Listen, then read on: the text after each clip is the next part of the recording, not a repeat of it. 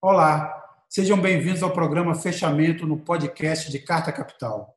Essa é a versão em áudio do fechamento que você já conhece do nosso canal no YouTube, com debates sobre os principais temas da semana. Carta Podcast. Fechamento. E a gente tem hoje como convidado especial o professor Eduardo Fanhani, da Unicamp. É, o Fanhani é autor de um estudo novo, ele é um dos autores de um estudo novo que, na verdade, é uma proposta chamada Reforma Tributária Solidária, que a gente vai conversar aqui um pouco também.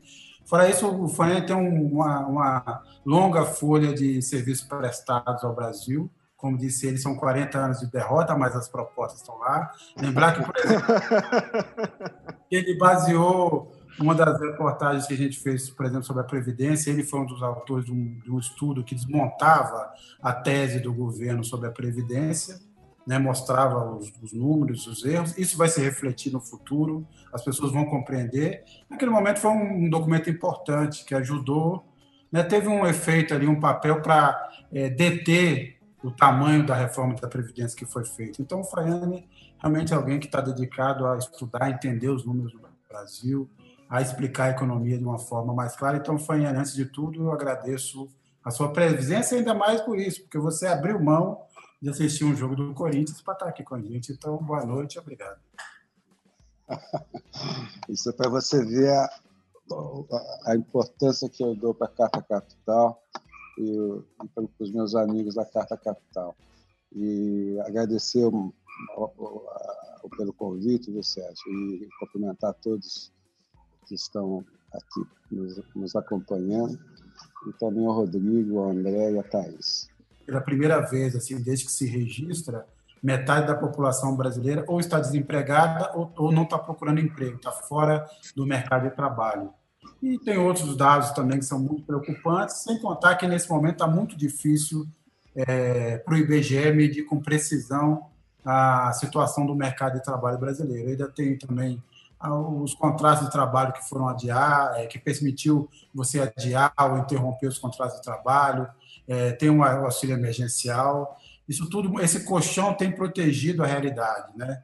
Na verdade, ela vai ficar mais clara e mais dura em algum momento depois de setembro. É também outro tema que a gente vai discutir aqui, é, além do, projeto Reforma Tributária Solidária. Agora, Faiane, eu vou fazer uma pergunta assim, mais conjuntural, deixarei depois para o Rodrigo, que fez a reportagem de capa, para a Thaís e para o Barrocal, nessa sequência, depois perguntarem, é, eu começo com uma coisa mais conjuntural, porque a gente está vendo aí uma espécie de, um, de uma espécie de contraofensiva é, marqueteira, midiática do governo, com apoio, obviamente, daquela, daquela parcela da população que é, deseja esse projeto do, do, do, Paulo Guedes. Então, a gente tem ouvido falar, ah, o mercado de trabalho já não está piorando tanto, vai melhorar, dá os primeiros sinais de recuperação. Você teve alguns dados depois da, do, do, da queda profunda da economia em abril, em maio você teve alguma recuperação em alguns setores, junho promete também ter mostrar números assim é, de alguma recuperação em relação ao fundo do poço, mas não mostra um quadro inteiro. As bolsas né, apesar da bolsa hoje ter, ter fechado em queda, ela voltou para um patamar de 105 mil pontos. Né? É, o Financial Times, que tem sido tão crítico ao governo Bolsonaro, fez uma matéria dessa semana falando: oh, talvez os investidores estejam de novo olhando para o Brasil. E a pergunta que eu faço é o seguinte: o que, que há de concreto nesse otimismo que o governo e seus apoiadores têm tentado vender nas últimas semanas? Eu, eu tenho lido muito é, tudo que eu leio, estou dizendo assim, Fundo Monetário Internacional, Banco Mundial, OCDE, CEPAL, Financial Times, Financial Times, tá certo? E, e todos esses jornais, esses, esses, esses organismos e a, e, a, e a, revista, eles parece que tem, há um consenso entre eles. Estou citando esses, não estou citando outros autores, só estou citando esses que são o establishment né, do, do, capital financeiro global, tá certo? Todos eles dizem o seguinte: nós estamos atravessando uma crise semelhante com as maiores crises do capitalismo do século XX, tá certo? A crise de 29, a grande recessão de 29, a crise da pós-segunda guerra. Há uma certa unanimidade nesse tipo de avaliação, tá certo? Se você leu os editoriais do, do Financial Times, você citou esse último, eu não vi, mas é, de uns 20 dias atrás, o Financial Times diz assim, olha, essa crise é muito grave, e os líderes atuais, eles deveriam se inspirar nos líderes como, como o, o, o Roosevelt, né, como o Churchill, tá certo? como os líderes que, é, mesmo que, que enfim, é, que propuseram que o, o New Deal, tá certo? O, o Plano Marshall, tá certo? É, no qual que o Estado tem que ter um papel central, né? É, em crise desse tipo, o Estado é fundamental, tá certo? Você tem que capacitar o Estado financeiramente. Então, isso, esse é o debate internacional. Você viu hoje a, a queda do PIB americano, quer dizer, em relação a, a, um ano atrás, é uma queda de 35%, né? se não me engano, é esse o dado, tá certo? É um negócio monstruoso, tá certo? E esses, esses organismos também dizem o seguinte, que o futuro é incerto, é, que a recuperação será lenta. Né? Então, esse é o quadro internacional. É interessante que o Financial Times está pedindo um novo contrato social, um novo contrato social, é, na, no qual cujo eixo seja a ideia da cidadania. Olha que coisa impressionante, o Financial Times, tá certo? Então, esse é o quadro lá fora. Agora, o que acontece no Brasil? Aí eu vou, vou eu vou, vou, chamar o Beluso, tá certo? Nosso grande mestre Beluso. O Beluso, na Carta Capital, de um tempo, há um tempo atrás, ele escreveu o seguinte: Antigamente as ideias no Brasil chegavam de navio e agora elas chegam de carro de boi, tá certo? Então, o que, que eu percebo aqui no Brasil? É um descolamento total, tá certo, da realidade, um descolamento total da gravidade dessa crise, né? E é, a, a, a mesmice de sempre, né? É, a ideia de reformas, reformas, reformas, a ideia da, da que você faz, faz, se fizer as reformas, a confiança vai voltar, os investidores vêm para cá. Isso não tem nenhuma base real, tá certo? Então, eu quero chamar a atenção para esse fato. Nós estamos vivendo a maior crise, uma das maiores crises do capitalismo, segundo a visão desses organismos, tá certo? E é, é uma situação muito grave, excepcional. Né? Isso requer reforço do Estado, isso requer tributação progressiva, é, isso requer é, a, a, você aumentar a capacidade financeira do Estado para enfrentar uma situação como essa. Né? O mercado de trabalho vai demorar muito para se recuperar. Os dados que saíram hoje são do CAGED, o CAGED só pega emprego formal. Na verdade, depois de uma queda brutal né, em, em março, abril e maio, tá certo? Em junho a queda foi menor, mas a, a queda que teve, especialmente em maio, foi monstruosa, tá certo? E a perspectiva, quer dizer, você vai ter é, milhões de empresas, empresas vão quebrar, tá certo? Então a, a perspectiva é que a retomada seja muito lenta, né? E como é que as pessoas vão viver, né? Nós temos uma situação que você, você não tem emprego e não tem renda. Né? Então, o, programa, o, governo vai ser obrigado a fazer um programa de transferência de renda, não para substituir a proteção social, como o Guedes quer, mas para substituir a falta de emprego e salário. Isso custa dinheiro, tá certo? Mas, enfim, uma, é, queria deixar assim muito claro aqui que há um descolamento tá certo, das elites brasileiras, da política, dos gestores da política econômica, do governo Bolsonaro, do Paulo Guedes, né, da gravidade dessa crise. É, professor, o, o, na entrevista que o senhor deu para a edição impressa da, da, Carta Capital dessa semana, nós falamos um pouco sobre o papel é, da, da política tributária para garantir a sustentação financeira do Estado, né, é, e permitir que ele possa é, induzir a economia, fazer os investimentos que são necessários e por aí vai. É, o, o, o, grupo que o senhor coordenou propõe oito medidas, né, entre elas é, uma maior progressividade no imposto de renda, a criação de imposto sobre grandes fortunas, que incidiria sobre uma parcela muito pequena da população, mas seria capaz aí de arrecadar 292 bilhões de reais.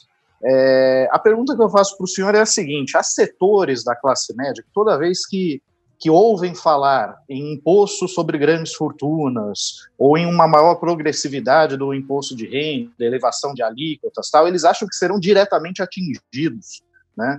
Porque talvez imaginam que o seu o seu Jeep Renegade ou a sua casa na praia configura uma grande fortuna é, é ou, ou teria já uma renda elevada.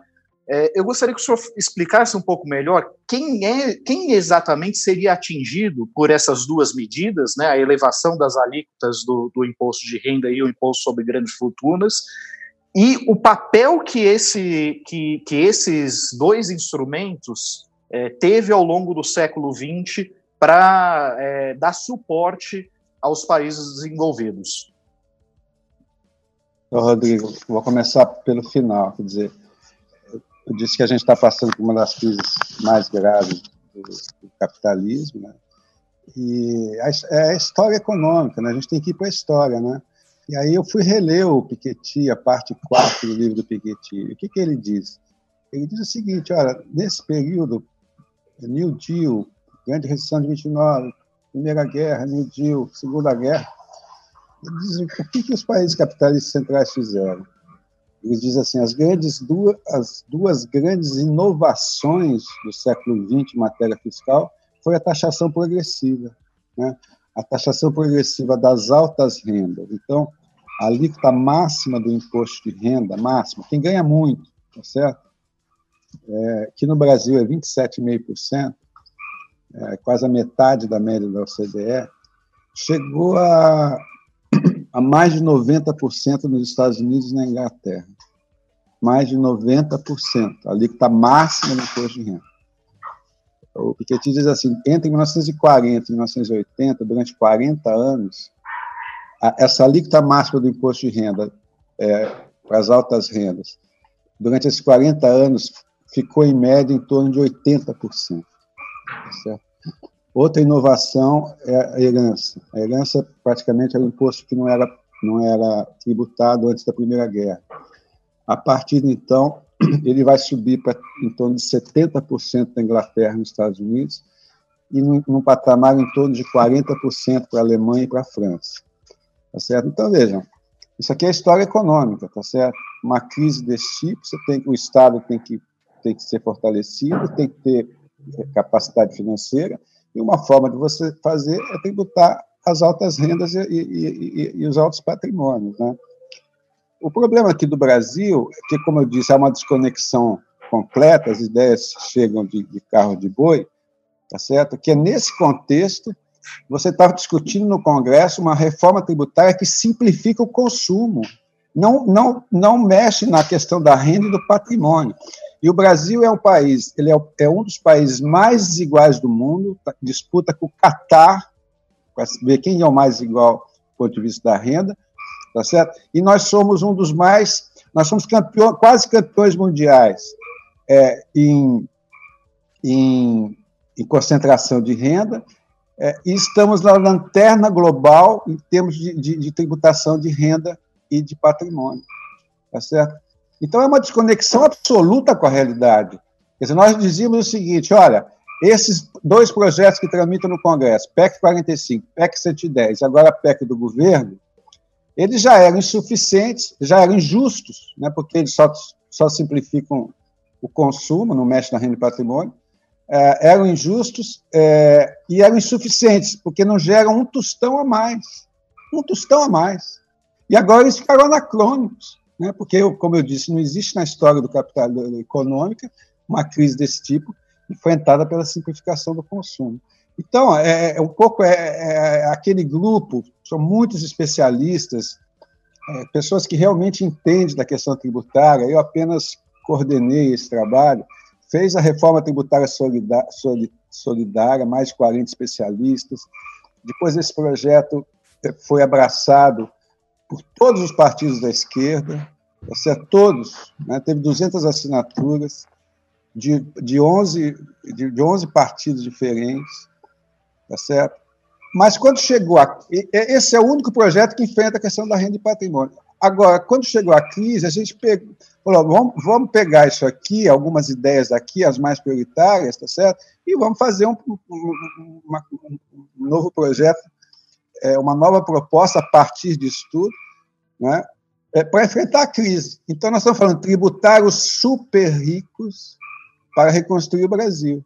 Então, como você falou, Rodrigo, as nossas estimativas dão conta de um aumento de receitas fiscais de 290 bilhões, tá certo? isentando quem? As microempresas, as empresas têm um faturamento de até 360 mil reais por ano, e exonerando 11 milhões de, de trabalhadores que recebem até três salários mínimos. Isso representa 35% do total é, de trabalhadores. E taxando mais quem? A gente aumenta as alíquotas do imposto de renda. Vai ser 27,5%, 30%, 35% e 45% a máxima, tá certo? É, isso significa o quê? Só para você ter uma ideia, quem vai ser, quem vai ter uma, um aumento efetivo, a alíquota efetiva vai aumentar, a efetiva é, é a alíquota é, legal menos as deduções. Vai ser mais ou menos quem ganha acima de 30 ou 30 mil, 30 ou 35 mil reais por mês. Você sabe quantas pessoas ganham de, de 35 mil reais por mês? São 623 pessoas. 623 mil pessoas, tá certo? Isso representa cerca de 2% do total de contribuinte. Isso representa cerca de 2,94% da população brasileira. Tá certo? Quem vai, quem vai pagar 45%? São 211 mil brasileiros que ganham mais de 60 mil reais por mês, que vão ter uma líquida de 45%, né, que é inferior a muitos países desenvolvidos, a líquida máxima. Né? Isso representa menos de 1% do total de contribuintes. Isso, essa mudança na tabela do imposto de renda, mais o, o fim, a, a, revogação da não tributação é, sobre a distribuição de lucros e dividendos, essas duas medidas combinadas, nós estimamos que isso deu um acréscimo de arrecadação de cerca de 160 bilhões a mais. É, se você quase dobra a, a, a capacidade, a, a, arrecadação do imposto de renda. E o imposto sobre grandes fortunas, que a gente estima uma, uma receita de cerca de 40 bilhões, tá certo? Ele vai incidir sobre as pessoas que tem um patrimônio superior a 10 milhões de reais. Né? Quem tem 10 milhões de reais, até 10 milhões de reais, não paga nada. Mas se tiver 12 milhões, vai pagar meio por cento sobre os dois, os dois, os dois milhões, tá certo? E aí a gente faz um escalonamento de 10 a 40, de 40 a 80 e mais de 80 milhões. E as alíquotas são meio, um e um e meio, tá certo? Sabe quantas pessoas têm mais de 10 milhões de patrimônio no Brasil? 59 mil pessoas, tá certo? Por isso que nós estamos falando em tributar os super ricos, super ricos. No Brasil, tributar os super ricos não é nem 1%. Sabe? É, nós, nós estimamos realmente que a conta pese mais é, para quem, é, para quem, para cerca de 0,3% é, é, dos brasileiros, 0,3% do, do, dos brasileiros. E, em, em resumo, nós isentamos 35% do total de contribuintes, tá certo? E, e tributamos mais 4% do total de contribuintes. E a classe média, essa que tem o, o Jeep Renegade, que, que, se acha rica, tá certo? Essa daí, praticamente, você mantém a alíquota atual de, de 27,5%. Anhane, é, nos últimos tempos, mesmo economistas que se posicionaram antigamente para políticas redistributivas de renda voltaram a falar na necessidade de redistributivas de renda, voltaram a falar do Brasil. Gente da centro-direita até a esquerda vem falando que a gente precisa superar a desigualdade. Mas eu queria saber de você quais são as diferenças entre esses projetos de superação da desigualdade e se além da reforma tributária, que, outros, é, que outras é, iniciativas no campo econômico serviriam para a gente é, superar esse problema o mais rápido possível? Bom, é, a sua pergunta é muito boa, Thaís, porque nos últimos anos, até antes da, da Covid, eu vi muita, muitos liberais, muitos né, que passaram a se dedicar ao tema da desigualdade. Mas quando você vai ver o que, que eles propõem, é, são poucos os que colocam o dedo na ferida, tá certo? É, por exemplo, são poucos, eu vi poucos dizer o seguinte: você sabia, Thaís, que quem ganha 400 mil reais por mês no Brasil tem 70% da sua renda isenta de tributação? Você sabia disso? Tá é. certo? Quantos desses, desses, desses economistas preocupados com a pobreza vão é, com a desigualdade colocam esse, o dedo nessa ferida? São poucos, tá certo? Você acha que é justo uma pessoa que ganha 6 mil reais paga 27,5% de imposto de renda e uma pessoa que ganha 600 mil reais paga 27,5% de imposto de renda? Quer dizer, eu nunca, eu, eu dificilmente eu vejo. Quando você vai ver o que eles propõem, eles vão, por exemplo, para a Previdência, o funcionário público federal, tá certo? E aí, quando vão para a Previdência, eles, eles, eles, eles é, é, é, somam alhos com bugalhos, tá certo? Uma coisa é a Previdência do servidor público, tá certo? Que estão os magistrados, que estão as altas carreiras da, do, do, do, serviço público, e outra coisa é o INSS, cuja média de benefício é R$ 1.300. Então, precisa dizer claro o que, que é que está errado. Se é o INSS, tem algum privilegiado que ganha R$ 1.300, tá certo? Então, eles também fazem essa confusão toda de colocar todo mundo no, me no mesmo saco. Enfim, o, o, debate, a gente tem que prestar muita atenção nisso, é por isso que a sua pergunta é muito boa, tá certo?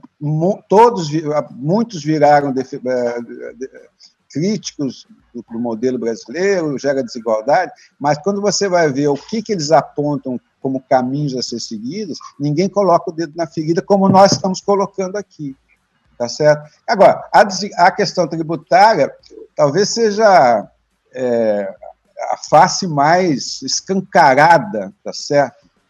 Mais escancarada é, é, do, desse modelo brasileiro, né, do ponto de vista de que agora é evidente que existem outras medidas, né? Quer dizer, é, aí nós vamos entrar num outro campo, tá certo? Na verdade, quer dizer, você não vai enfrentar a desigualdade, você não vai enfrentar a pobreza. Claro que você precisa de um sistema tributário, mas você precisa de proteção social. Os dados da CEPAL mostram o seguinte: o sistema tributário brasileiro, quando a pessoa recebe o salário e, e passa a ter tributação, aumenta a concentração de renda. E depois ela, a, a distribuição da renda cai, o índice de Gini cai, cai 16 pontos percentuais por conta das transferências de renda da proteção social, as transferências do Bolsa Família, da Previdência Urbana, tá certo? O fato de você ter uma saúde pública, a pessoa não precisa ter um plano privado de saúde, etc.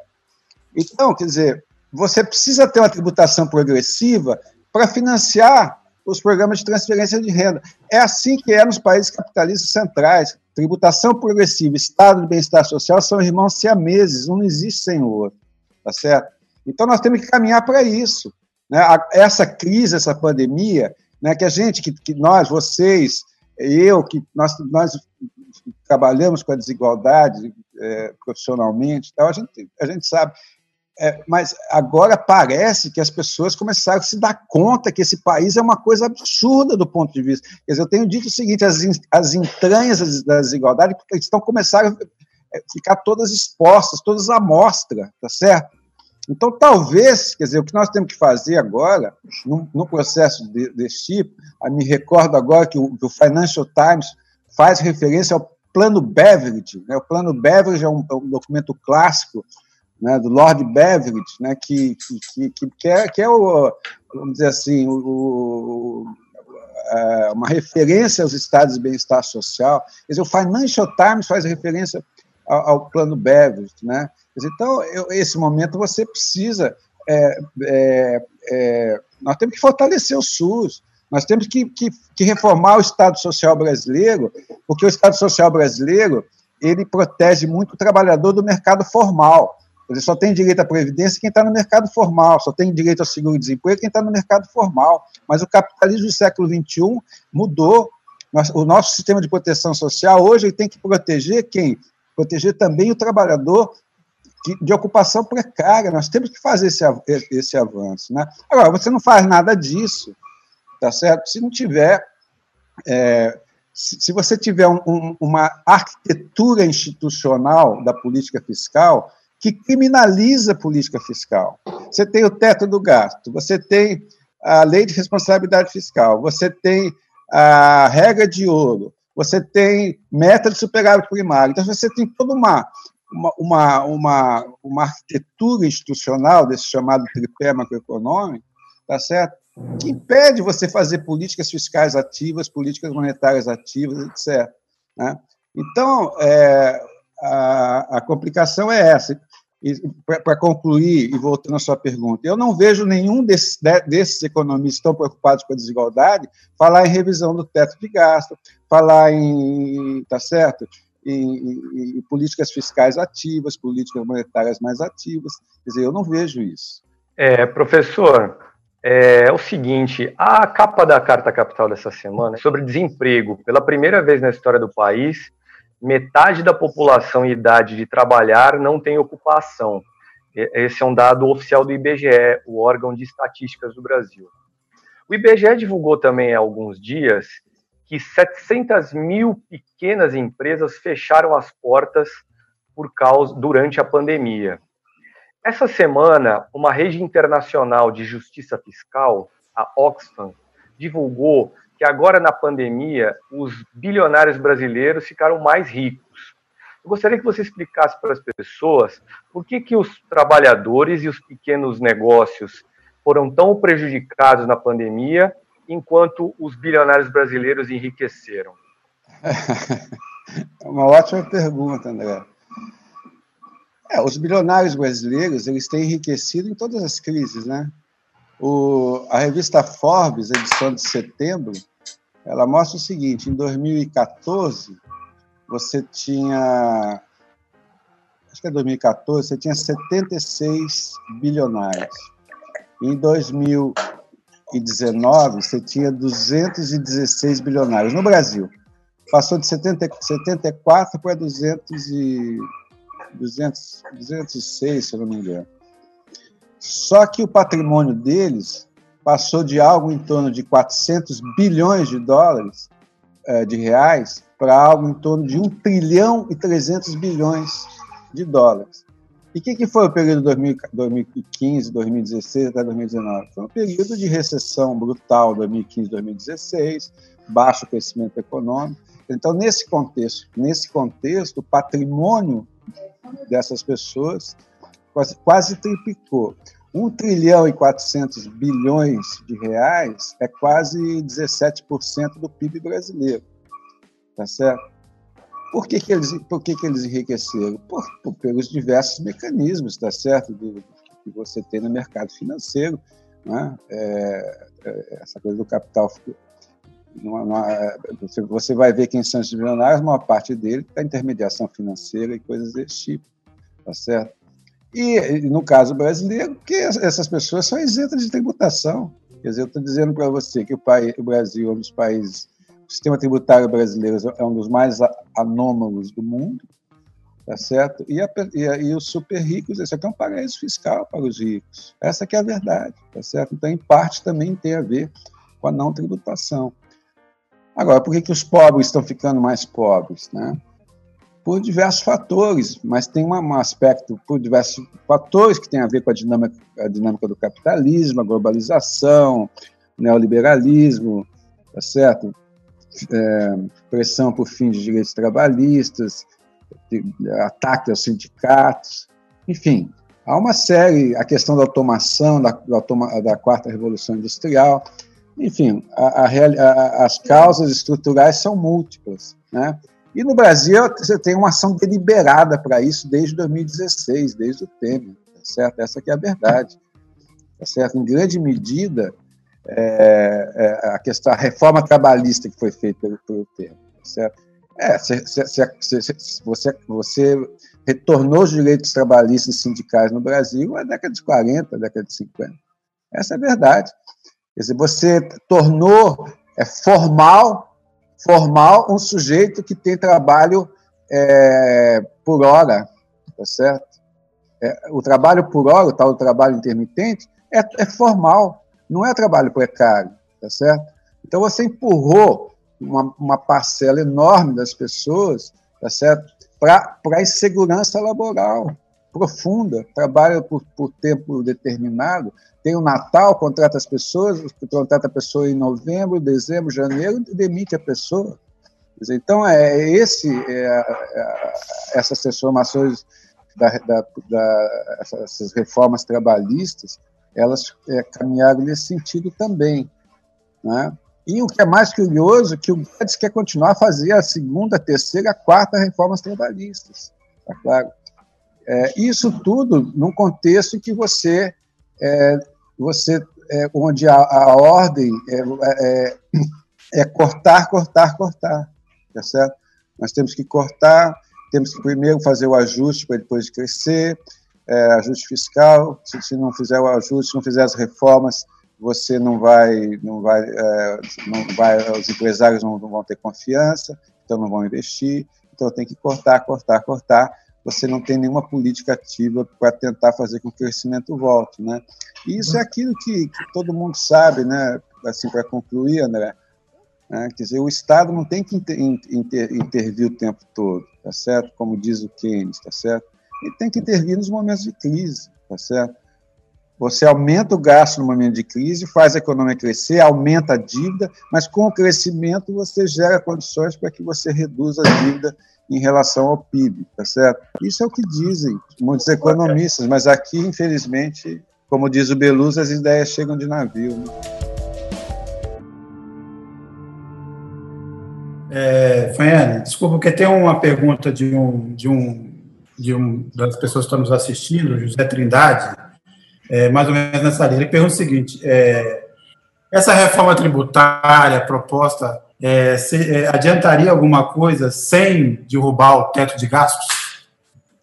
Não, ótima pergunta. No nosso documento, aliás, eu queria convidar todos a, acessar esse documento. É, tem um link, chama Tributários Super Ricos para Reconstruir o Brasil. Nós dizemos o seguinte: olha, nós estamos propondo oito medidas prioritárias sobre altas rendas, sobre alto patrimônio, que nós estimamos que dê um acréscimo de receita de 290 bilhões. Agora, se o teto do gasto continuar, não adianta nada, tá certo? Porque você não vai poder utilizar esses 290 bilhões, tá certo?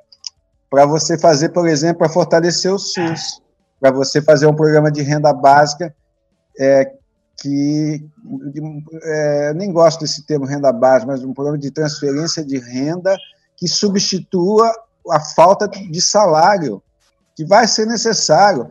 O dado que o André citou, quantas pequenas empresas quebraram, né? quantas médias empresas, empresas quebraram, tá certo? Quer dizer, não vai ter emprego, não vai ter emprego, tá certo? Então, nós vamos ter que trabalhar eu insisto, na, na, na, no novo desenho da proteção social brasileira, que, que tenha programa de transferência de renda para pessoas que estão no mercado informal, tá certo? Isso vai ser fundamental. Se tiver o teto do gasto, você tem uma, uma limitação é, legal para transferir esse, esse dinheiro para essas é, para esses programas.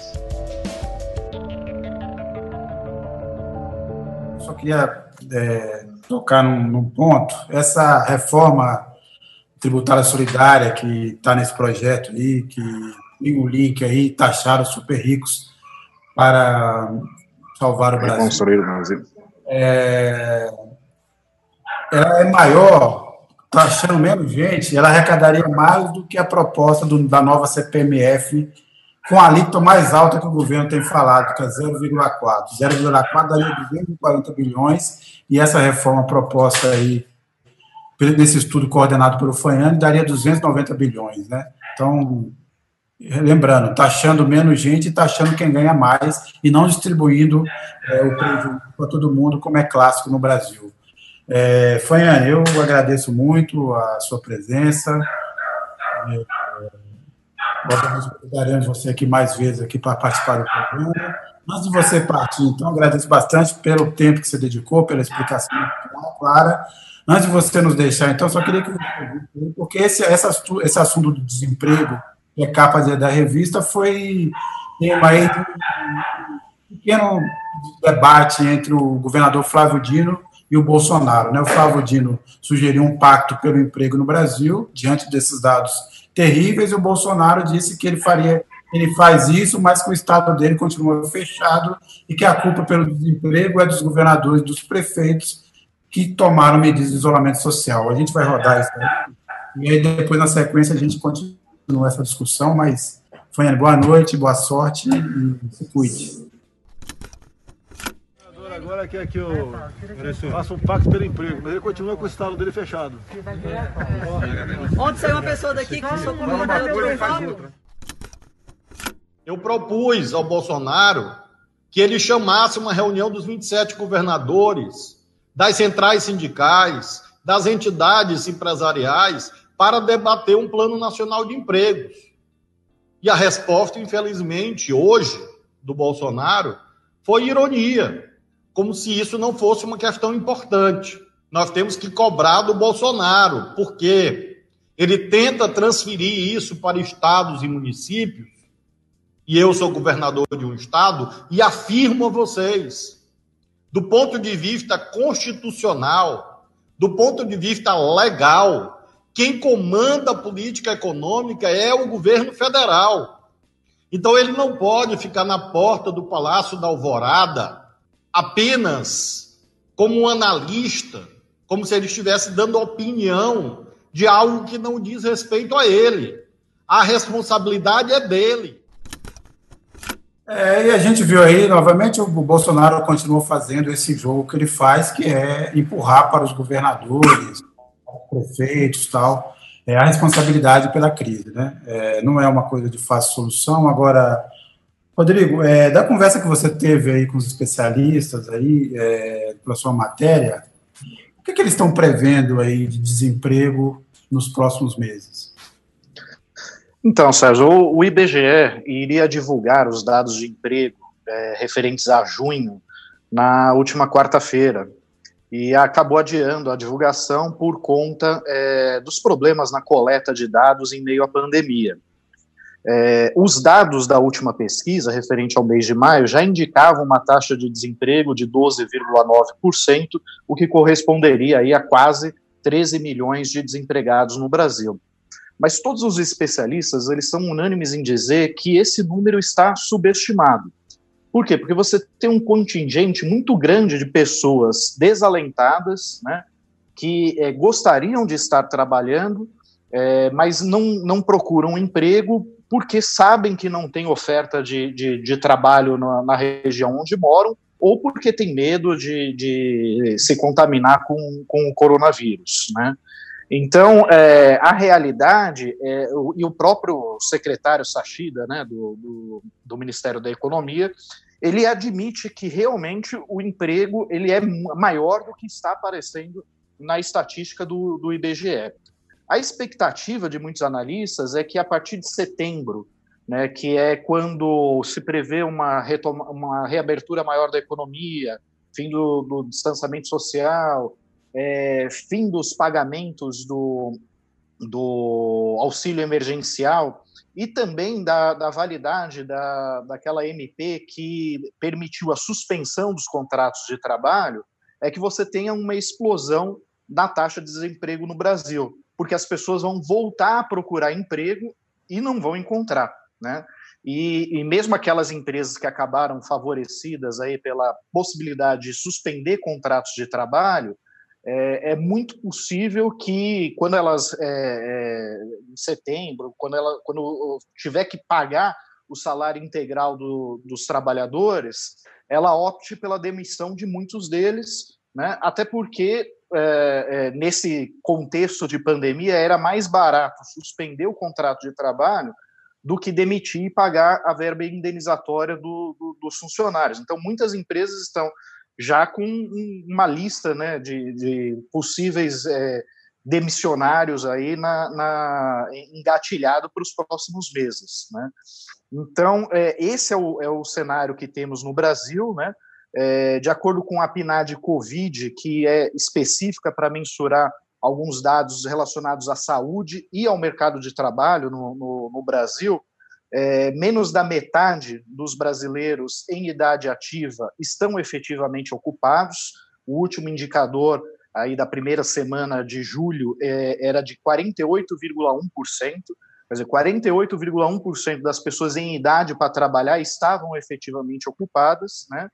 E, desse, e dessa população que está fora do mercado de trabalho, é, temos pelo menos 19,4 milhões que gostariam, que é aquela situação que eu falei, que gostariam de trabalhar, mas não procuraram emprego nos últimos 30 dias é, por, por causa da pandemia ou porque sabem que não vão encontrar trabalho. Né?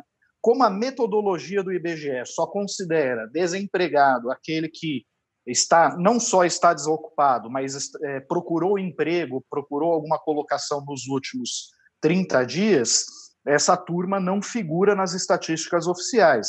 Mas o fato é que já temos mais de 30 milhões de brasileiros é, é, excluídos do, do, mercado de trabalho e há um cenário que tende a se agravar, sobretudo a partir de setembro.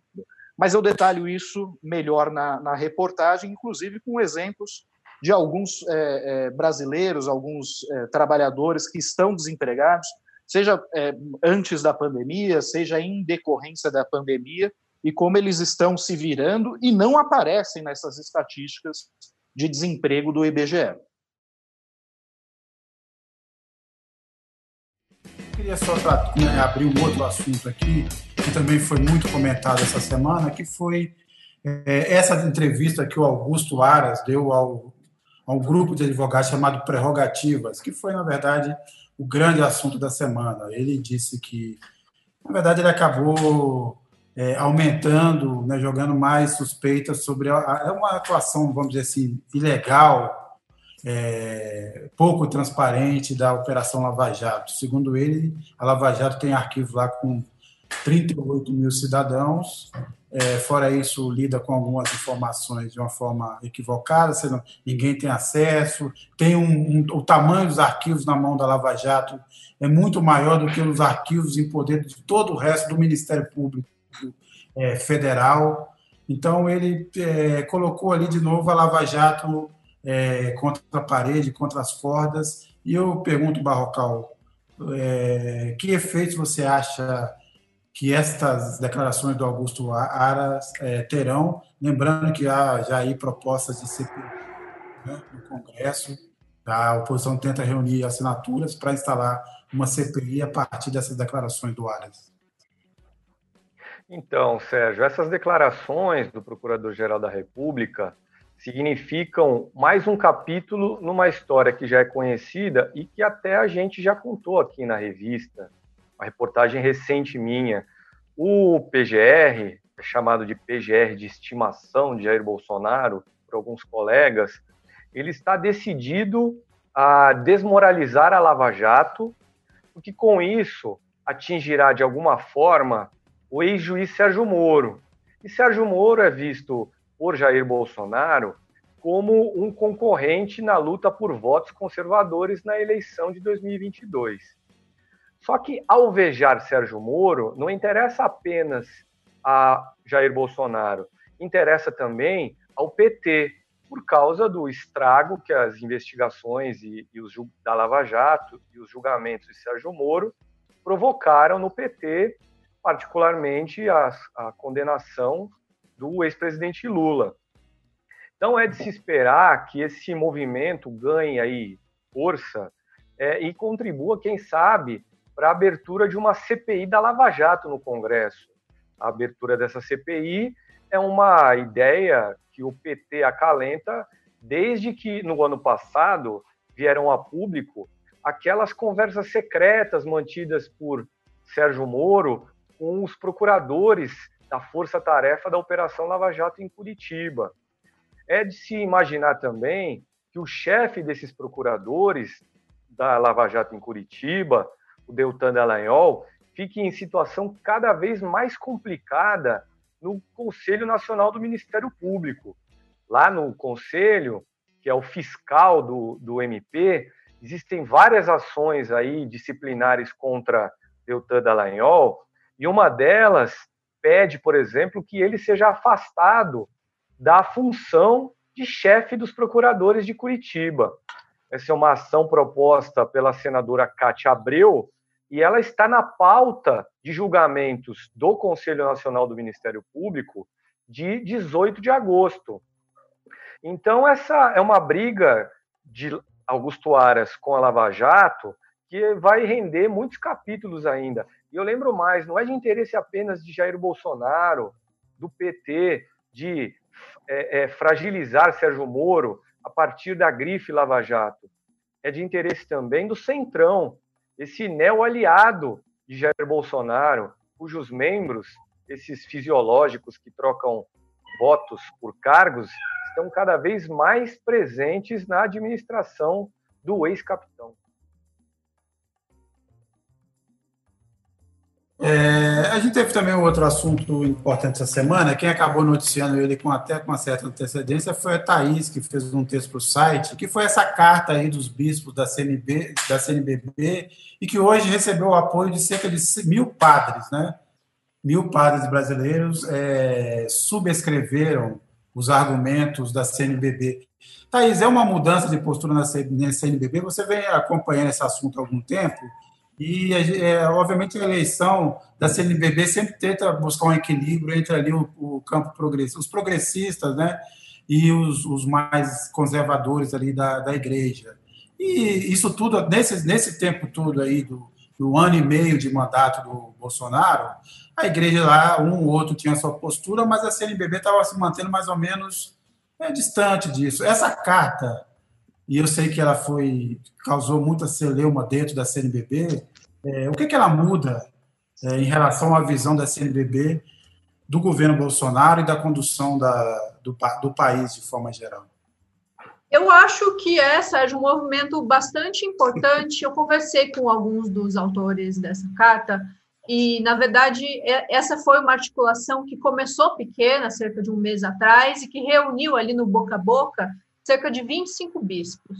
Como a Assembleia Geral da CNBB, que é quando os bispos se reúnem anualmente, colocam esses temas na mesa para discussão, não aconteceu, essa discussão se deu um pouco na, por baixo, ali, numa conversa individual, bispo e bispo, acabou chamando uma atenção de mais gente, no fim eles tinham mais de 150 assinaturas, isso é, contabilizando aí bispos ativos, arcebispos, os bispos eméritos, que são bispos aposentados, é muita gente. Para a gente ter uma ideia, hoje a CNBB tem nos seus quadros ativos 320 bispos.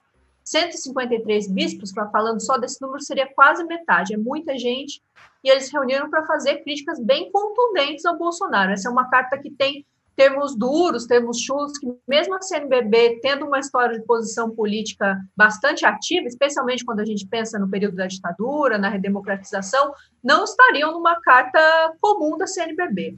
A ideia é que essa carta fosse submetida a um conselho e então fosse divulgada pela CNBB, que já se posicionou aí em outros momentos no passado, é, crítica ao governo Bolsonaro, ou então, pelo menos, compartilhou é, documentos assinados por grupos menores de dentro da CNBB que tinham essa posição.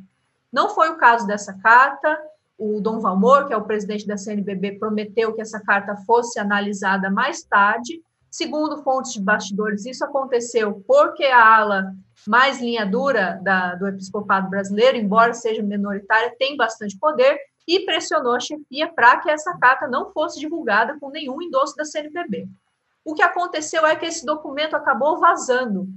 Os bispos que assinaram essa carta, por medo de que ela jamais fosse divulgada, acabaram repassando é, essa carta à imprensa. A mim, inclusive, eu fui a primeira pessoa a receber essa carta, na verdade, porque queriam que essa mensagem fosse amplificada. Mas é, é uma questão importante, o que eu acho que, que, que se tem ali explícito é que mostra como, é, deixa escancarado como são essas tensões de dentro da CNBB, porque você tem ali um ou outro episódio que mostram quem representa a ala mais progressista, e são os bispos ligados ao Dom Cláudio Umes, os bispos que estão na região da Amazônia, bispos que se dizem é, muito alinhados com a ideologia do Papa Francisco, que é diferente da ideologia tradicionalista que comandou a Igreja Católica nos papados anteriores, e que a, que a CNBB tem que lidar com outros apetites. Então, essa carta não saiu. A gente teve anteriormente também é, a divulgação de uma reunião onde, onde bispos e donos de canais de TV é, tentaram é, conseguir do governo Bolsonaro mais verba em troca de, é, de um apoio que seria é, oferecido nessa programação. Então, acho que essa carta, na verdade, serve para escancarar essas tensões e mostram que a maioria do, do episcopado, e esses que principalmente dos padres, gente que lida com a população pobre, com os indígenas, com a população ribeirinha, está isolado ali nas suas igrejas, está por aqui do que acontece do governo Bolsonaro, esses desmandos, é, dos retrocessos que se avolumam, da má vontade do governo é, na, de fazer uma gestão ao menos equilibrada dessa pandemia, de como essas populações estão sofrendo. Então, mostra uma impaciência desse lado é, do episcopado e mostra também ali no lado moderado, no poder da CNBB, uma disposição em não bater de frente com Bolsonaro. Mas essa disposição não é nova. Desde que Dom Vamor foi eleito, apesar dele ser um cara considerado é, mais progressista, formou-se ali uma trinca que é mais moderada do que, por exemplo, era a gestão passada da CNBB, que estava é, a cargo. É, quem era o chefe, é, de fato, ali era o Dom Leonardo Steiner, que é um, é um, é um bispo cujas posições são bem claras a respeito de temas envolvendo a política. Essa, é essa é uma, uma direção mais moderada, mas não representa ali a maioria dos anseios da CNBB. Acho que a carta mostra isso, o apoio desses padres mostram isso. Esse vídeo que a gente teve recentemente de um padre, eu não, não me lembro a cidade dele agora, mas de um padre que, que fez críticas muito é, diretas ao Bolsonaro, mostram que as coisas não estão pacificadas dentro da Igreja Católica, não. Mas, é, Balcal, eu queria, antes da gente. Tem a EMA, tem outros assuntos para tratar, eu só queria voltar um ponto aí, você estava falando do Centrão. O que, que essa decisão do, do, MDB e do DEM deixar saírem desse bloco significa? E se isso está, na verdade, reorganizando o, a, a, o jogo no Congresso de uma forma desfavorável ao Bolsonaro? Sim, é um, não deixa de ser uma, um revés do governo, né? Porque o Bolsonaro atraiu o Centrão, se robusteceu na sua base governista no Congresso, e agora com esse movimento aí do DEM e do, do MDB, esse, esse, essa força, ela de certa forma encolhe. O que não significa exatamente um, alinha, um alinhamento, um desalinhamento automático desses partidos em relação ao centrão e, portanto, ao governo, mas o símbolo é que é importante. E o que, que está por trás disso? Qual é o símbolo buscado? São, são três, na verdade. O, um deles é a eleição municipal. Né? Nós teremos eleição municipal em novembro e no início de dezembro, e com esse movimento, DEM e MDB estão mais à vontade para posarem nas suas candidaturas a prefeitos como descolados do governo. Né? É, pode ser que numa cidade seja melhor dizer-se bolsonarista, noutra dizer-se oposicionista, mas o fato é que esse movimento os deixa livres para, para, para se apresentarem de uma forma ou de outra conforme a conveniência local. O outro movimento, cronologicamente falando, é o da eleição para a presidência da Câmara em fevereiro do ano que vem. É, Rodrigo Maia, depois de mais de cinco anos no cargo, grande longevidade, não vai poder concorrer, mas gostaria de fazer o seu sucessor. E nessa sua tentativa, aparentemente poderá contar com as bancadas do DEM e do MDB para enfrentar um candidato que é, saia de dentro das entranhas do Centrão. Esse candidato hoje aparentemente seria Arthur Lira, do PP, o Partido Progressista, de Alagoas. É o grande líder informal do, do, do, do Centrão que apoia o governo Bolsonaro. E o terceiro movimento tem a ver mais longínquamente com a eleição mesmo de 2022. O Rodrigo Maia, com o seu DEM, tendem a preferirem uma composição com João Dória Júnior. O vice-governador de São Paulo, o vice de Dória, é do DEM. E Dória tende a ser o nome tucano para a eleição de 2022 no enfrentamento aí então com o bolsonarismo. Então esses três movimentos, eleição municipal, sucessão na Câmara e eleição presidencial de 2022 explicam o que, que está por trás desse movimento dessa semana aí de parte de partidos que estavam no mesmo bloco junto com o Centrão. É, você falou no, no, Dória e acabou de sair a notícia que o ex-governador Geraldo Alckmin, presidenciável na última, candidato a presidente na última eleição, virou na justiça eleitoral réu por caixa, por crime de caixa 2 e corrupção. E lembrando que hoje o Toffoli tomou uma decisão, é, algum tempo depois, minutos, horas depois do Serra ter sido também ter se tornado réu naquela nenhuma daquelas ações aí também no, no Justiça Eleitoral dos processos que ele está enfrentando, o Toffoli decidiu suspender as ações e o juiz que tinha decidido transformar o Serra em réu voltou atrás e disse que vai esperar uma decisão definitiva do Supremo, mas isso mostra esse momento difícil que o PSDB está vivendo e, portanto, acrescentando aquela toda a lista que você falou, Balcal, que estão é, é fazendo voodoo do Sérgio Moro, o PSDB também entra nessa conta Embora toda a ação do. Vamos lembrar também que grande parte da ação que move o Augusto Aras tem sua razão de ser.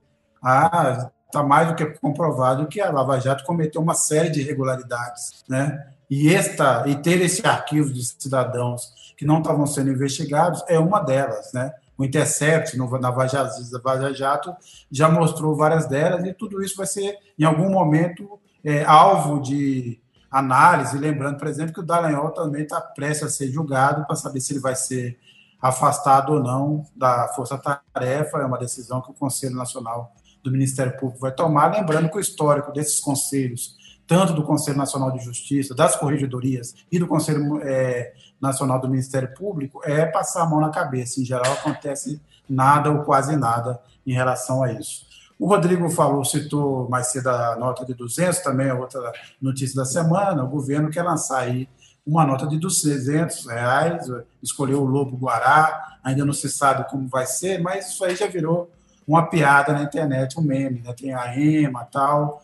É, Rodrigo, é, quem que você acha que. Qual animal né, você acha que deveria ilustrar essa nota de 200? Olha, é, é, a Ema é uma forte candidata. Eu apostaria também no cachorro caramelo, né? Mas eu, eu, eu, na verdade, eu só espero que eles, os bancos não tenham a brilhante ideia de colocar essa nota nos caixas eletrônicos. Porque eu dou um azar danado que toda vez que eu vou fazer um saque, sempre sai uma nota de 100 reais que ninguém aceita porque não tem troco. Imagina com 200 reais. Thaís, e você? Qual seria seu. Então, é, eu, eu, eu tinha pensado assim, né? No, no, o Brasil que a gente vive agora mereceria talvez um gado, né? O gado Nelore na nota de 200. Mas eu li aqui o comentário do Fernando, e o Fernando falou que o Brasil deveria colocar na nota de 200 reais a arpia. E eu conheci a arpia alguns dias atrás. Se vocês nunca viram, em alguns estados ela é chamada de gavião real. É um bicho enorme, é sensacional, assim, é muito Gente, o Brasil que a gente merece teria a arpia na nota de 200 reais. É um bicho que reflete bem a biodiversidade brasileira, mas o Brasil que a gente tem teria que ter um gado Nelore. Nossa, mas a arpia é, é feroz, meu. Eu acho que ela tem capacidade para levantar até 12 quilos. Sim, né? sim, fiquei chocada. É impressionante. capturado. Pode, pode, pegar uma criança e levar. A, a Gisele, a Gisele Saviani, para mostrar sua, como é fã, ela sugere o Theo para nota de 200. Opa. Mas teria que pegar direitos autorais, né, Rodrigo? Não seria assim, né? Pois é, pois é. Tem que pegar direitos autorais com a Casama aqui, que também é mãe. Quem você, quem você escolheria, Balcão? Eu escolheria a Ema, essa, essa nossa ave é, que não voa, né? Fico com a Ema. Não voa, mas corre, né? Corre, foge. corre, foge. Quando precisa fugir de um certo medicamento sem eficácia alguma comprovada, ela dá no pé, parece um papalégua. Ela foge. Como, como disse o Mino, é, é, a única forma de resistência ao governo Bolsonaro é a EMA. É, essa tá...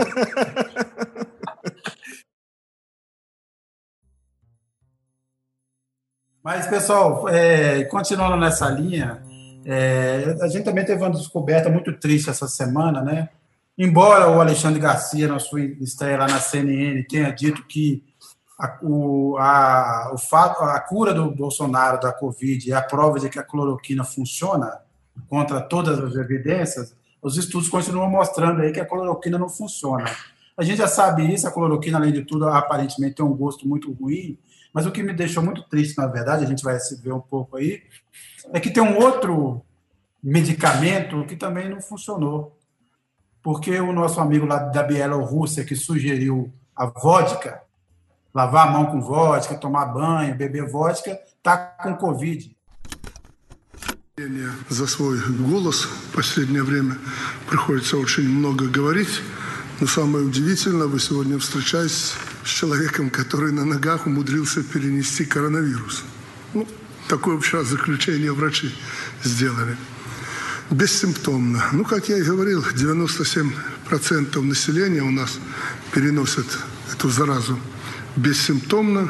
Слава Богу, что мне удалось попасть в эту когорту бессимптомных. Eu estou realmente muito abalado, né? Porque se não restasse alternativa, eu ia apostar na vodka. Mas, Rodrigo, e aí, como é que você recebeu isso tudo? Ah, assim, a, a vodka não previne, a cloroquina não funciona, e outro que não funciona também é a ivermectina, que é aquele é, antipulga, antiparasitário, usado muito tanto em humanos quanto em, em, clínicas veterinárias. Então a gente fica realmente aí a depender de uma vacina, não é mesmo? Que tá, que aparentemente está a caminho aí, né? Nós temos aí agora a Rússia também prometendo ter uma vacina em pouco tempo, né? É, estamos nessa situação. Agora, pessoal, a gente está caminhando é, para 100 mil mortes. Eu queria que cada um comentasse. Eu vou começar com a Thaís, depois eu já passo para o Barrocal e passo para o Rodrigo. É, estamos caminhando para a marca de 100 mil mortes por conta do coronavírus. E eu queria saber se, ao atingir essa marca, vocês acham que muda alguma coisa na percepção geral do Brasil em relação essa situação, ou se a gente já está é, anestesiado, se nada mais fará, terá efeito. Thaís? Então, eu acho, na verdade, que as pessoas até estão sensibilizadas e quem teve o infortúnio de ter alguém próximo, um amigo ou um parente que sucumbiu ao coronavírus, com certeza está emocionado. Mas, mas eu, eu, sinto que tem muita gente que imagina que ah, os bolsonaristas não ligam para a doença, não estão nem aí. Eu, eu não acho que é exatamente isso que está acontecendo. Eu acho que essas pessoas acham que não existe nada que você possa fazer para conter a doença ou é a cloroquina, ou, ou, você tem ali o grupo que crê na cloroquina e na ivermectina, que aquilo vai te proteger, ou então acham que nada serve para conter a doença, então é um fatalismo. Quem tiver que morrer, vai morrer e vai continuar seguindo a vida. Eu acho que falta ainda, faltou clareza da nossa parte, acho que uma crítica enquanto a imprensa, e em deixar, e obviamente, claro, o governo tem parte nisso, mas faltou é, deixar claro ali o que, que se pode fazer para evitar a doença, e acho que muita gente confundiu as medidas de isolamento que são importantes para conter esse avanço com é, o impedimento da doença circular. Isso não aconteceria de qualquer maneira. Então, muita gente simplesmente deixou, de qualquer maneira, de respeitar o isolamento. E as pessoas que eu conheço que estão em cidades pequenas tendo contato agora com essa doença continuam nessa mesma toada. Apesar de ter casos de pessoas doentes, elas acham ainda que a doença é, vai seguir o seu curso e que, infelizmente, não há nada a fazer então vão continuar vivendo a vida. Então eu, eu infelizmente não vejo é, mais nenhum que é, não vejo o aumento das mortes como é, algo que possa mudar isso, infelizmente. É, eu tenho uma visão parecida com essa da Thaís. É, lembro que algumas semanas, quando a gente ainda não estava perto dessa marca de 100 mil mortes, é, eu fiz uma comparação sobre a naturalização por parte do brasileiro desse caminhão de caixões de cadáveres. Se nós parecemos lidar numa boa com 60 mil assassinatos por ano, por que nos, nos aborreceríamos e lidaríamos de outra forma com as mortes causadas por uma pandemia que é uma pandemia global? É interessante o que diz a Thaís, não é que as pessoas não se importam. É de fato uma visão de que não há o que possa ser feito. É, nesse sentido, entendo que, lamentavelmente, a postura do presidente Jair Bolsonaro foi vencedora. É, ele é só observar que muitos governadores que no início pareciam firmes em vir a público defender medidas de, de, de medidas enérgicas de isolamento social, hoje cuidam dos seus próprios das suas, dos seus problemas domesticamente, não há mais um movimento nacional. Agora é um pouco cada um por si, é assim que eu vejo. Acho que tem muito a ver com o que nós somos como nação, como, como povo.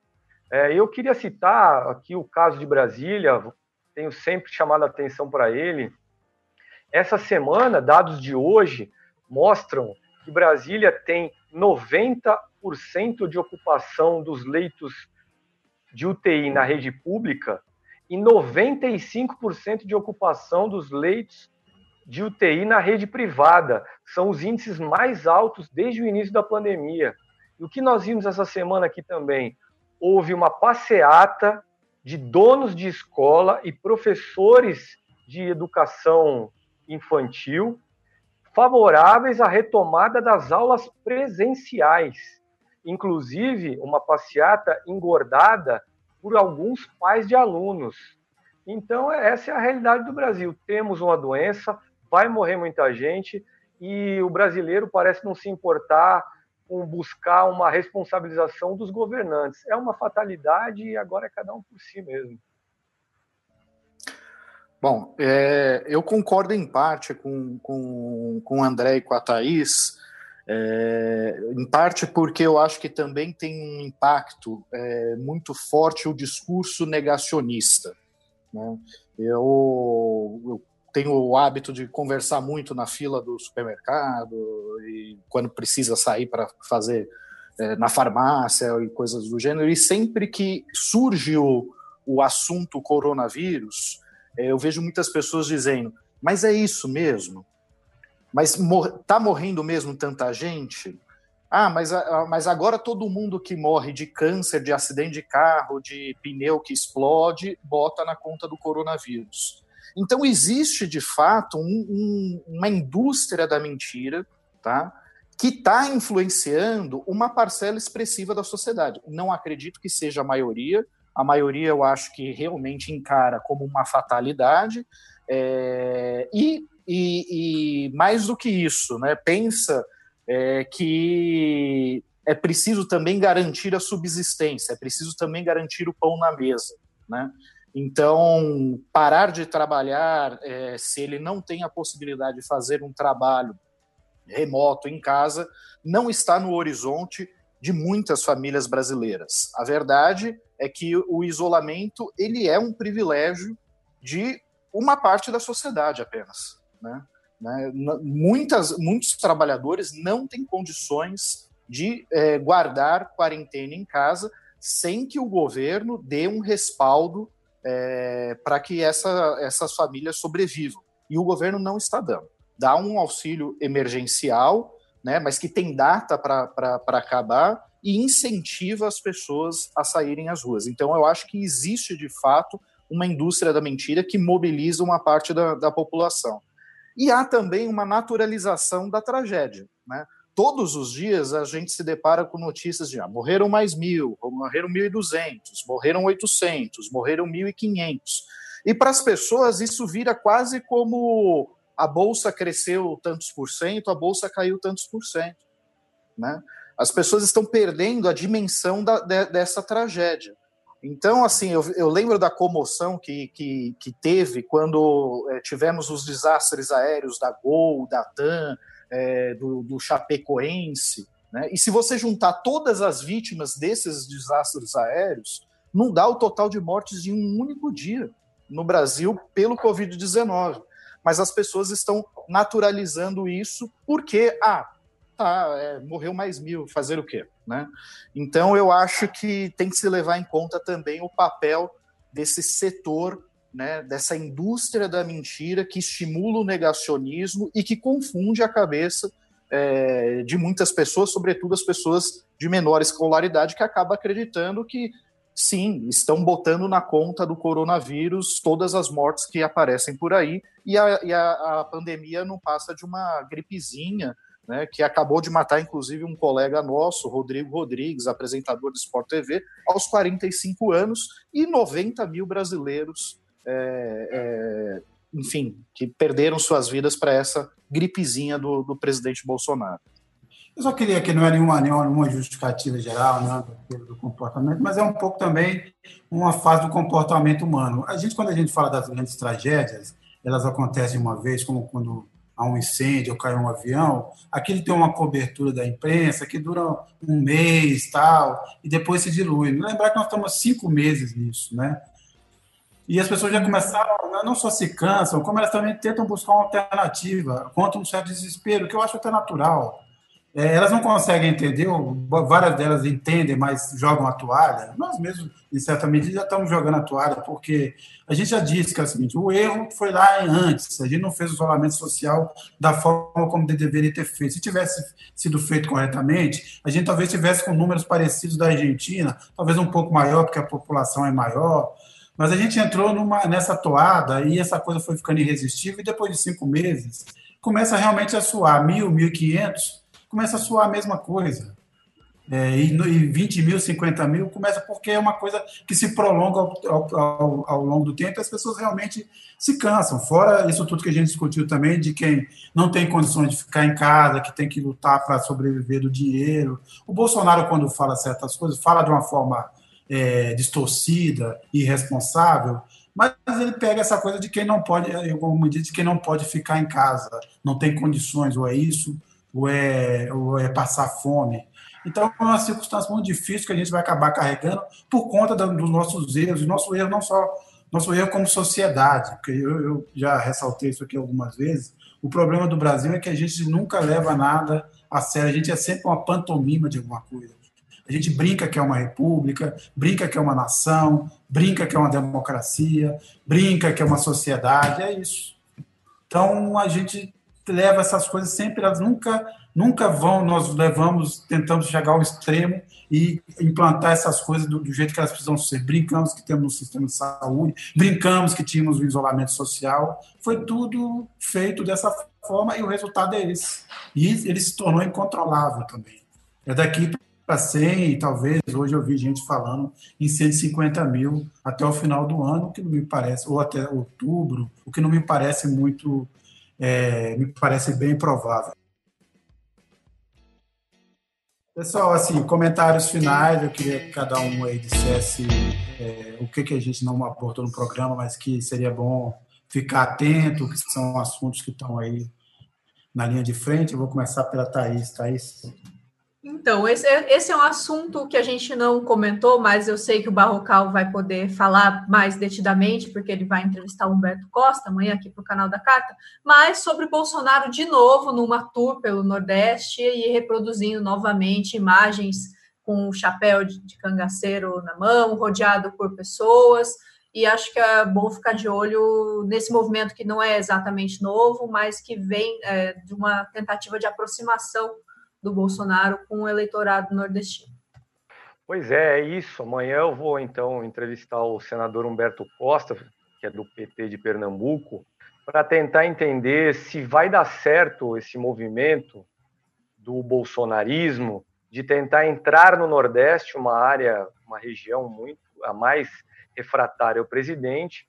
É, esse é um movimento que tem sido estimulado pelos neo-aliados do Centrão, né?